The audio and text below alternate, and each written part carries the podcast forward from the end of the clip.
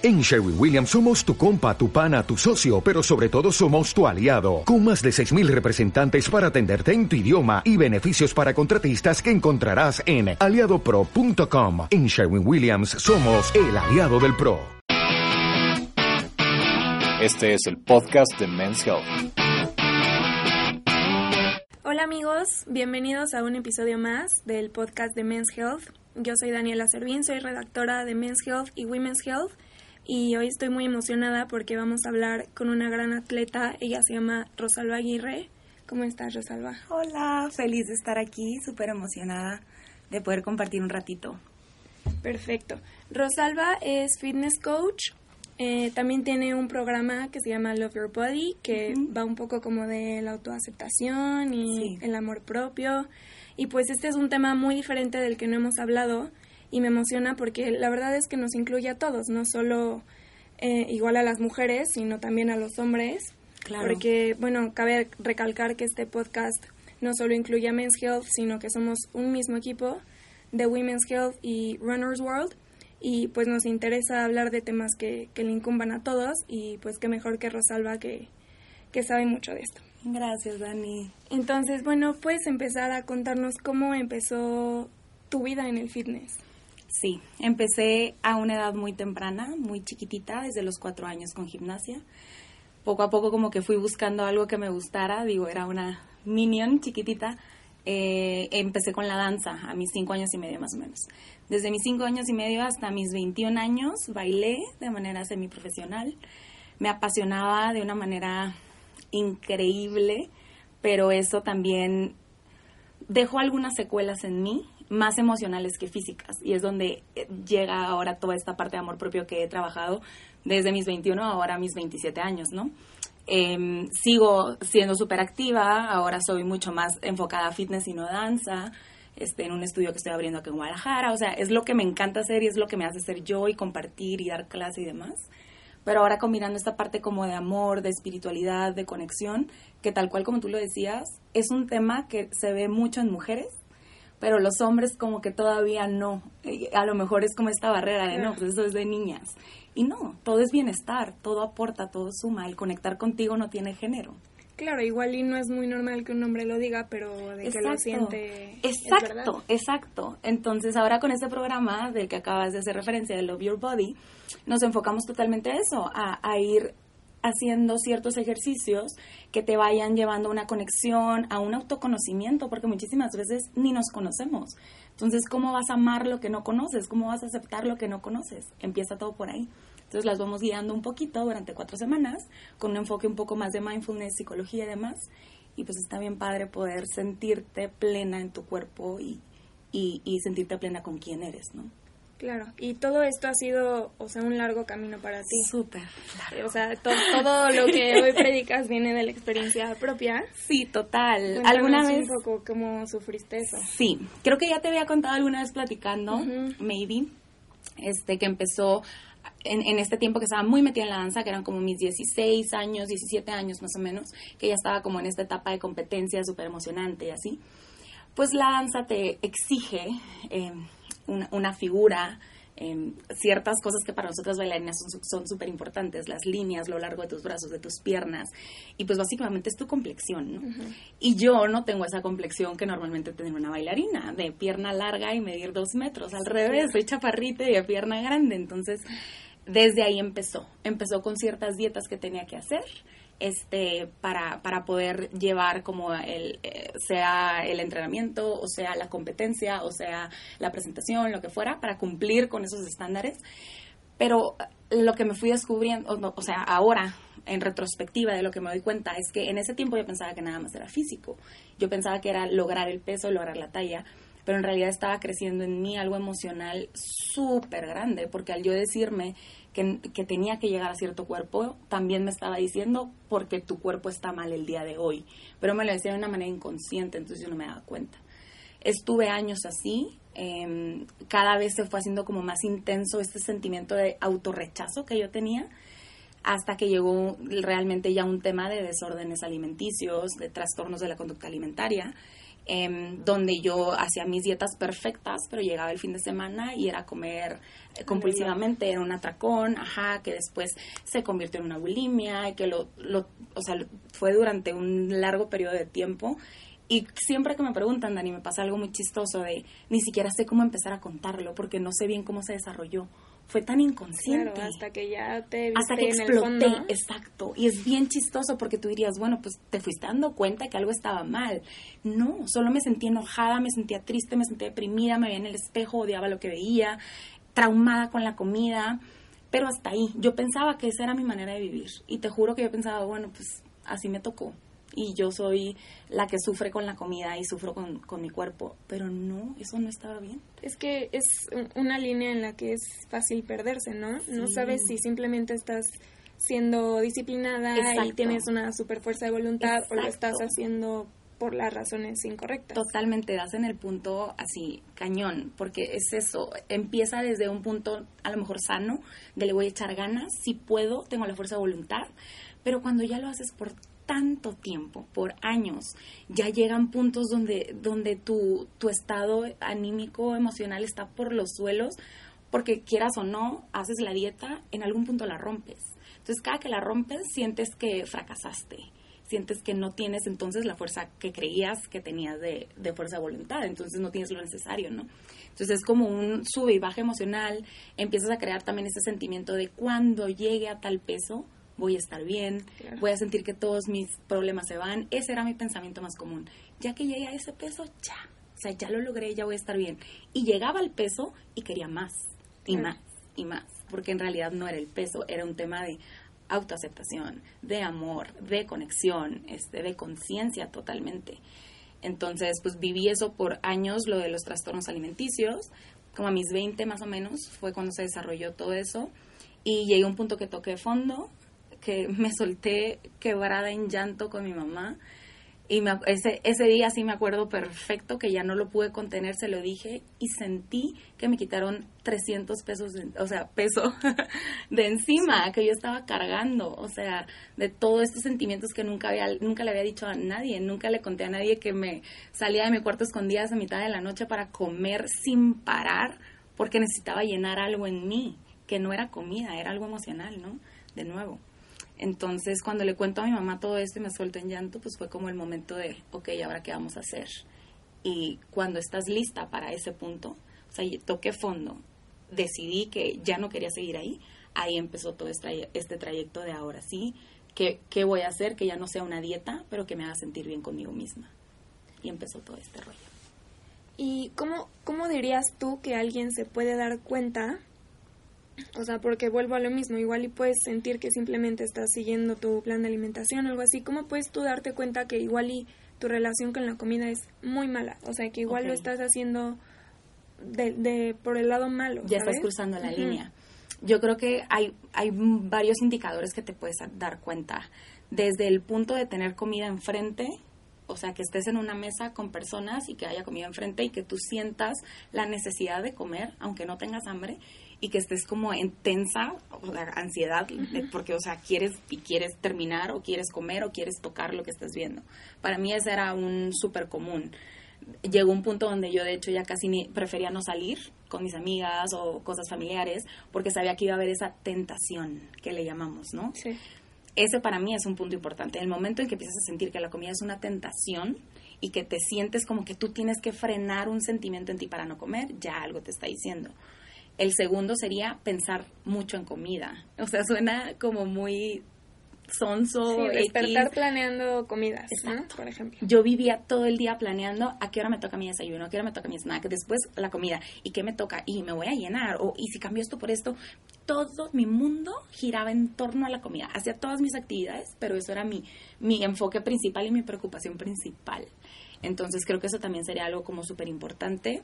Y la última creo sería si ya tienes episodios donde comes hasta un punto, exacto, sin control, que muchas veces los llamamos como cheat meals y que creemos que es un cheat meal, pero en realidad estás comiendo sin, sin conciencia, o sea, estás comiendo desesperada. Ahí creo que ya es como un foco todavía un poquito más rojo. Y bueno, a partir de que empiezas como a a formar parte de este movimiento y así, obviamente encontraste una forma en la cual incorporar el fitness de una manera saludable y no tanto como por la estética. Sí, ese fue un gran reto. ¿Y, y cómo se llega a eso? La verdad para mí fue un gran reto porque hasta el día de hoy lo que nos lo que nos comunican en la mayoría de espacios alrededor nuestro entorno es que el fitness es solo lo físico trabajar por marcar las partes de tu cuerpo que quieras marcar, por verte de esta manera, entonces todo es como un poco todavía superficial. Ahora cada vez hay más conciencia, ¿no? Pero para mí fue un gran reto porque yo sabía, como ya lo había vivido desde el otro punto, el, mi reto era no volver a caer ahí. O sea, era no quiero llegar a este punto de nuevo, entonces, ¿qué hago, no? Y fue un estira y afloja de ir probando un poquito de, a ver, ok, voy a probar ahora esta disciplina. No sé, estoy inventando, puede ser ir al gimnasio nada más. Pero al estar en el gimnasio, estarme recordando todo el tiempo, literal, como un mantra, todo el tiempo, de que estaba haciendo eso por amor a mí. Y en el punto en el que empezaba a comprometerlo como con competitividad, de es que me urge seguir en la caminadora 20 minutos más porque tengo que quemar tantas calorías. Cuando llegaban esos pensamientos a mí, era apago, empiezo a respirar y recuérdate, recuérdate porque estás aquí, recuérdate porque estás aquí. Y yo literalmente tenía un mantra. O sea, y mi mantra casi siempre, durante todo mi trayecto, fue amo mi cuerpo imperfecto. Entonces me repetía eso y como que me hacía regresar a mi centro. Creo que también cuando tomas un poquito más de conciencia de lo que es el amor propio y, y, y te das cuenta que en realidad si empiezas a ver todo desde ese punto, todo lo que haces debe de ser una muestra de amor. Entonces, te alimentas bien por amor a ti, por amor a tu cuerpo. ¿Quieres hacer ejercicio? por amor a ti, por salud a tu cuerpo, por amor a tu cuerpo. Cuando lo cambias y deja de ser solo por lo estético, realmente algo sí empieza a cambiar en nuestro chip mental. Entonces ahora empiezas a hacer ejercicio desde este punto como amigable contigo misma. Y creo que eso me lleva a este punto súper importante, la amabilidad. Creo que esa es la clave ser amable, eso lo veo yo mucho, yo voy a terapia y con mi psicóloga es de mis puntos más importantes. Este, sobre todo las personas que estamos muy metidas en el fitness, desarrollamos mucho esta competencia de querer eh, ser más o perfectas o llegar a este punto de perfección. Entonces, recordarte todo el tiempo ser amable contigo misma. O sea, quieres construir una relación de, de amiga contigo. Entonces, todo lo que estés haciendo, que sea de esa manera, de amiga y creo que ahí Ajá, pero no desde el odio. Exacto, no es del rechazo, desde el odio, desde la frustración, desde el enojo. Y ahí ya todo empieza a cambiar, empiezas a hacer este ejercicio, lo que sea que hagas, pero de este mindset mucho más amable, mucho más amoroso, mucho más empático. Y creo que eso es toda la diferencia. Además se habla mucho últimamente de, bueno, de, de intentar comer como con conciencia, ¿no? Dejar de estar pensando en una dieta o en qué es lo más saludable, sino como ser mindful sobre lo que comes. Y pues eso también viene bastante sobre conocerte, ¿no? Claro. Y, saber cómo escuchar lo que tu cuerpo necesita. Sí. Creo que esta tendencia del mindfulness cada vez está más en muchos ámbitos, ¿no? Por la vida tan acelerada que llevamos y tanto estrés con el que vivimos. Y aplicarlo a la comida para mí ha sido también un súper, o sea, un súper paso, porque muchas veces, a lo mejor todavía no estás en el punto de que estás en una mala relación con la comida ni nada, pero vives tan apresurada, tan preocupada por todo lo demás, que tu comida es comer parada, comer corriendo, los niños, la escuela, tú, no sé, trabajo, lo que sea. Entonces ni te das cuenta de cuánto comes, ¿no? Y comes sin darte cuenta, pero muchísimo. Entonces es como regresarte a tu centro, ¿no? Y eso de mindfulness aplica tanto para la vida, para la comida, para el fitness, para todo, porque realmente nada más es hacer conexión, hacer conexión con tu entorno y en el caso de la comida, hacer conexión con lo que te estás llevando a, a tu cuerpo, ¿no? olerlo, sentir las texturas, tú tomarte el tiempo de respirar, de centrarte, de, de, básicamente regresar al presente, de eso se trata mindfulness, de no andar viajando en el futuro ni en el pasado, sino conectar tu mente con tu cuerpo en el presente, ¿no? Y para mí sí es un gran plus. O sea, cualquier, cualquier persona que lo empieza a practicar siente así la diferencia, el cambio. Y sobre todo, incluso saber reconocer tu saciedad. Claro. eso es como conocer tu, tu mismo cuerpo. Ajá, porque de nuevo estás tan desconectada normalmente que ya hasta que estás, o sea, cañón de super full, dices, ah, ya, ya tengo que parar. Y ya te comiste a lo mejor tres platos. Entonces, al estar como trabajando tu presencia, de estar conectada, te das cuenta muchísimo más rápido de creo que ya es suficiente, ¿no? Y eso, a mí, por ejemplo, esto de trabajar el mindfulness, me ayudó mucho con este sentimiento de sentir que tenía que comer todo lo que había en mi plato que siento que a muchas nos pasa, que desde chiquitas te enseñan, tienes que comerte todo, no puedes dejar nada, y si te comes todo te doy un premio. Eso también va generando nuestra relación con la comida desde muy temprana edad. Entonces ahora que ya estás más grande, pues es concientizar realmente y decir, no, hasta aquí estoy bien y la comida no se va a ir a ningún lado, no, no me estoy muriendo por comer, estoy perfectamente bien, o sea, es de nuevo regresar y ya la puedes dejar. Si no, está esta ansiedad de estar viendo en el plato que quedó un pedacito, ya sabes, y que quieres como picar. Creo que ayuda un chorro en ese tema. Y bueno, una vez que aprendes a comer y te metes mucho en este rollo del fitness, terminas siendo fitness coach. sí. ¿Cómo pasó esto? sí, un tiempo intenté no serlo, ¿eh? Cuando estaba en todo este trayecto de que dije que toqué fondo, que dije mamá, yo estaba estudiando todavía, entonces dije ya, voy a cambiar mi vida por completo, me voy a hacer godín, voy a entrar a una oficina, aguanté un año y medio. Y estaba la verdad, o sea, no, sentía demasiada, quería salir corriendo a algún lado, ¿no? No podía estar como quieta. Entonces, en ese tiempo me pongo un poquito a pensar qué quería hacer. Es cuando empiezo a estudiar un poco más sobre alimentación consciente, sobre eh, psicología de la alimentación, que empiezo a entrar en más cursos de psicología de mindfulness y demás. Y ahí a la par, pues obviamente regresé en mí el quiero bailar. Pero me daba miedo volver a bailar. Me daba miedo volver a lo mismo y caer en lo mismo de exigencia. Entonces decía, bueno, si no es bailar, entonces tiene que ser algo más, pero tiene que ser algo que pueda expresar con mi cuerpo, que, sienta que me estoy moviendo si lo he hecho toda mi vida, seis horas al día. O sea, quitarlo de jalón fue lo más difícil que pude hacer. Entonces, pues voy entrándole poquito a poquito. Em, primero, como que encontrando cosas donde pudiera combinar la danza y que realmente es lo que hago. O sea, sí es fitness y sí lleva todo el tema de funcional, de trabajar tu cuerpo, de arriba hasta abajo, pero desde una manera muy creativa, muy musical, donde yo sienta que de cierta manera que sigo bailando. Entonces lo, lo, empecé a hacer así, combinándolo con el enfoque de amabilidad, de estoy haciendo esto por mí, porque me gusta, porque me hace sentir bien. Y, ahorita me encanta, o sea, creo que lo que más disfruto es poder tener una clase con chavas que, que podamos transmitir energía entre las, o sea, de mi parte y de su parte, se hace lo más empowering literal del universo. Y que de hecho está en, tus, en tus planes abrir un estudio. Sí, ya, ya, ya, ya. El 21 de, de septiembre abrimos. En Guadalajara. En Guadalajara, sí. Súper. Sí, para mí es lo máximo. Eh, o sea, es, es, lo que me apasiona, ¿sabes? Todos tenemos algo, para mí es eso. Y que, bueno, me queda claro que te gusta mucho, pero ¿qué es como lo que más disfrutas de poder transmitir eso? O sea, que ¿cuál sería como tu misión para inspirar a otras mujeres a sentirse así?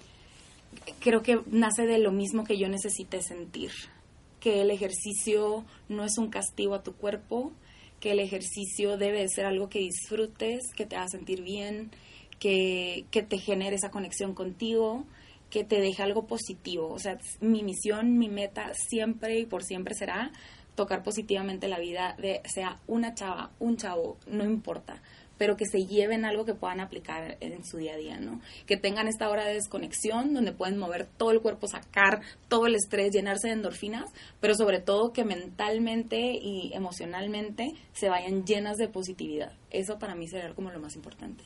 Claro, y verlo no como un castigo, totalmente, sino como algo que te está haciendo bien y sobre todo también para esto vuelvo a que es importante escuchar a tu cuerpo. Sí Igual y no estarte presionando a hacer ejercicio cuando no quieres o hacer rutinas que no estás disfrutando, que te están dejando drenada. Exacto. Y pues para eso también es muy importante la recuperación. ¿Cómo tú te recuperas igual mentalmente o físicamente? Tengo varias rutinas. Este, la primera, yo creo que para mí no puedo vivir sin fisioterapia. O sea, yo que sí hago, y se lo recomendaría a cualquier persona que haga ejercicio cinco veces a la semana, cuatro veces a la semana que te des ese tiempo de, literal de mantenimiento, ¿no? Segundo, alimentación, obviamente, porque necesitas, ya no es em, tengo que comer bien porque quiero adelgazar, sino es quiero comer bien porque necesito que mi cuerpo esté fuerte, ágil y me responda de la manera que a mí me gusta que me responda, ¿no? Entonces cambia todo tu mindset y empiezas a buscar la alimentación saludable por, por de nuevo, por amor a ti y no al contrario.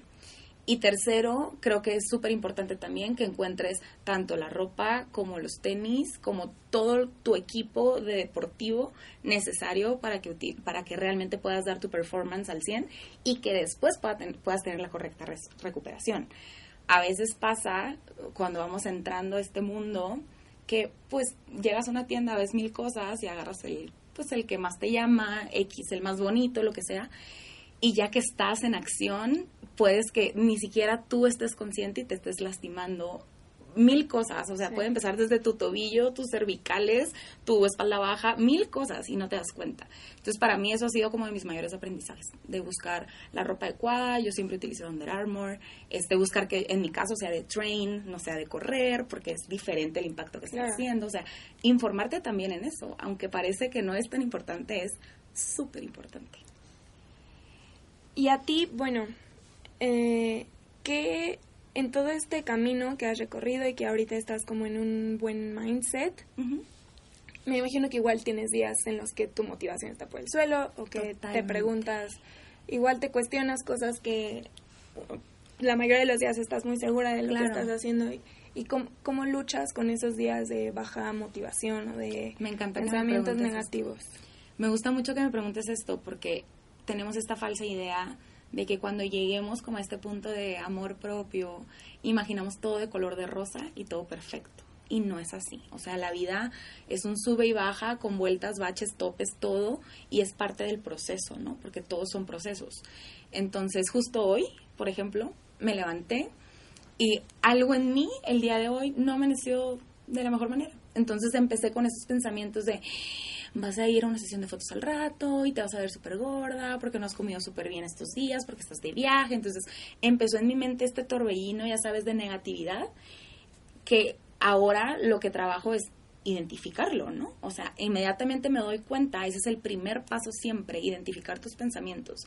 Para mí siempre tienden hacia ese punto. Entonces, en ese momento que cacho fue un alto y entra mindfulness y empiezo a respirar y empieza de nuevo mi mantra y me empiezo a repetir mi mantra de amo mi cuerpo imperfecto y empieza ahora la parte de amabilidad que también ya hablamos de no pasa nada, estás en una etapa donde estás de viaje, estás disfrutando, vas a unas fotos y en tus fotos vas a reflejar lo feliz que estás, no nada más tu cuerpo, no eres nada más tu cuerpo, eres muchísimo más. Entonces es como una mini terapeadita que te das en un minuto y durante el día seguírmelo recordando un poquito. Empiezo a escuchar música que me motive, escuchar algún audiolibro, algún podcast que yo sepa que me va a dejar como ese eso positivo que necesito el día de hoy, porque va a haber días en que lo vas a necesitar. Y ya, y saber que es un día más, aceptar también que no todos los días te vas a sentir al 100, que no todos los días a lo mejor te vas a ver como la actriz, eh, no sé, que te encante, aceptar que es el mundo real. Creo que eso es súper importante entender. ¿Sabes? Algo que me gusta mucho, que creo que te he escuchado decir varias veces, bueno, te he leído, es que no, lo que tú estás pensando no es tu realidad. Exactamente. ¿Cómo va ese pensamiento? Eh, es, es, quitarle un poco de poder a los pensamientos, porque es más bien darte cuenta que, que tu mente no es tu realidad, que lo que te dices de tu mente no es tu realidad, pero si le das el poder, puede crear tu realidad. Entonces, cuando llegan pensamientos tan negativos a ti, es darte cuenta de, hey, es un pensamiento.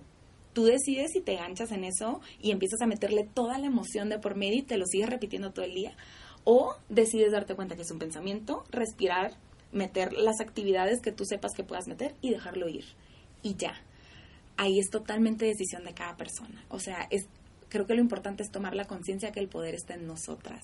Y tú realmente sí puedes elegir tus pensamientos. O sea, van a llegar, siempre van a llegar, estés meditando, estés platicando, estés haciendo lo que sea, pero tú decides si los dejas ir. Entonces, solamente tener como esta mini mini terapia, mini ejercicio, o sea, que sea como tu backup siempre cuando lleguen para poder dejarlos ir y que no le des el poder para crear tu realidad, porque la mente sí es súper poderosa, pero si tú decides que tenga ese poder.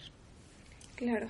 Y tú, en este balance en el que vives o que intentas vivir, ¿cómo ¿cómo podrías recomendar o cómo ves tú la verdad, el verdadero significado del balance? Porque igual puedes decir, bueno, igual y ya nuestra dieta y ya no pienso en estar saludable todo el tiempo. Entonces, pero puedes también caer en, hábitos poco saludables o que ya pues decir, bueno, pues ya me vale como me veo y me vale... Sí, como rendirte y... Ajá. Entonces, ¿cómo dirías que es el punto exacto? Ajá. O cómo intentar llegar a ese punto de balance. Para mí, el punto de llegar a tu balance es con flexibilidad. Dándote cuenta que no es un punto fijo, vuelvo a lo mismo, todo es un proceso. Entonces ese punto se va a ir moviendo y en diferentes etapas de tu vida tu balance va a ser diferente. Entonces por eso entra muchísimo la flexibilidad. Como ahorita que dije que yo a lo mejor no me sentía al 100 hoy porque estaba de viaje, porque mi vida estaba un poco caótica en muchos sentidos de trabajo. Entender que esa es mi situación el día de hoy. Entonces entender que mi balance a lo mejor no va a ser despertarme a las 5 de la mañana y todos los días irme a entrenar y comer de la manera más saludable porque estoy viajando. Entonces es, muevo mi punto de balance de esta manera flexible y digo, ok, no lo voy a hacer cinco días, lo voy a hacer tres o lo voy a hacer dos, pero me voy a sentir contenta con eso que estoy haciendo y no voy a empezar a jugar este juego de ya frustrarme, enojarme por no cumplir ese balance perfecto que estoy queriendo lograr, ¿no? Entonces creo que es un punto de mucha conciencia, de saber que ese balance no es algo que se va a quedar siempre en el mismo lugar y ser lo suficientemente también consciente para ser flexible, darte chance. Así como si, yo siempre les pongo el ejemplo de, imagínate que tu mejor amiga te llegue y te platica esto, que siente que ya no está llevando su rutina como quiere. Entonces, ¿qué le vas a decir a tu mejor amiga? Le vas a ayudar, este, le vas a hablar tipo lindo, vas a ser amable con ella y le vas a decir no te preocupes, la regaste, pero todo está bien, o la vas a empezar a regañar lo más probable es que le vas a hablar lindo para hacerla sentir bien. Entonces, eso mismo aplicarlo con nosotros. Perfecto. Y bueno, por último, cuéntanos, ¿qué, qué haces tú para para tratar de superar los miedos. Por ejemplo, hoy en la mañana estaba viendo que te da mucha ansiedad volar. mucha. A mí también, la verdad me la paso muy mal. Y sobre todo si son vuelos largos, la paso muy mal. Incluso cortos, de hora y media, me la paso mal. Yo también te entiendo. Entonces, pero, pero me gustó como dijiste, bueno, sí me da mucho miedo esto, pero al mismo tiempo dije, ¿por qué? O sea, ¿por qué me está dando miedo si estoy perfecta, si es por una buena razón que estoy volando, por ejemplo? Exacto. ¿Cómo, cómo le haces? Me cuesta. En este tema de volar sobre todo me cuesta, pero creo justo lo que les decía en la mañana es que tratar de cambiar un poco el mindset de agradecer y apreciar en vez de el, el mindset que traes de temor. Entonces estaba yo literalmente en el vuelo y volteo a ver la ventana, estaba el amanecer increíble, precioso, súper bonito. Y mi único pensamiento fue, wow, o sea, con tanto tanta belleza, tantas bendiciones que hay a nuestro alrededor, cómo me estoy ahorita muriendo de estrés por estar aquí en este avión. Más bien, gracias porque me estás permitiendo ver esto. Gracias porque estás permitiendo viajar a hacer esto el día de hoy, estar aquí contigo y con todo el equipo de Women's y Men's Health. O sea, fue como cambiar totalmente y ese miedo poquito a poquito se fue bajando. Eh, pero ese miedo creo que aplica para muchas cosas, ¿no? O sea, el viajar puede ser uno, en avión, ¿no? Pero puede ser para empezar un nuevo proyecto, un nuevo trabajo, una nueva etapa de tu vida, lo que sea. Entonces siempre es como lo que hiciste tú está perfecto, conocer tu miedo, qué es lo que realmente te da miedo, porque en cuanto empiezas a hacerte un poquito de preguntas, te aseguro que el sentimiento ya no te dura mucho. ¿Y qué tantas preguntas te puedes hacer? ¿Por qué te da miedo? ¿Qué te hace sentir? Ponle que sean unas cinco. Las contestas en un minuto y te das cuenta de que, ok, mi miedo no es tan grande no es tan abrumador como creía que era, ¿no? Entonces, eso creo que es algo súper importante. Hay una autora... No tiene, perdón, los fundamentos que creías que tenía. Exacto, pero como que te da miedo descubrirlo, ¿no? O sea, te da miedo el miedo y te da miedo lo que estás sintiendo. Hay una autora que yo he leído mucho sobre esto que se llama Elizabeth Gilbert y habla muchísimo de temas de miedo para crear, para emprender o cosas así. Y ella dice eso, y, dice, tienes que conocer tu miedo, aceptar que está ahí, porque te va a acompañar siempre, es una reacción instinta que tiene nuestro cuerpo. Claro. Pues Rosalba, te agradecemos muchísimo que hayas venido a compartirnos todo esto, son temas súper interesantes y por supuesto que nos incumben a todos, como lo decíamos al principio, entonces pues te agradecemos mucho que nos hayas venido a platicar y a compartir tu experiencia. Y pues gracias a todos ustedes por escuchar este podcast. No olviden de compartirlo y seguir a Rosalba. Su Instagram es bodyfit.mx y pues sigan todas las cosas padrísimas que está haciendo y no se pierdan el próximo episodio. Bye. Gracias por escuchar el podcast de Men's Health.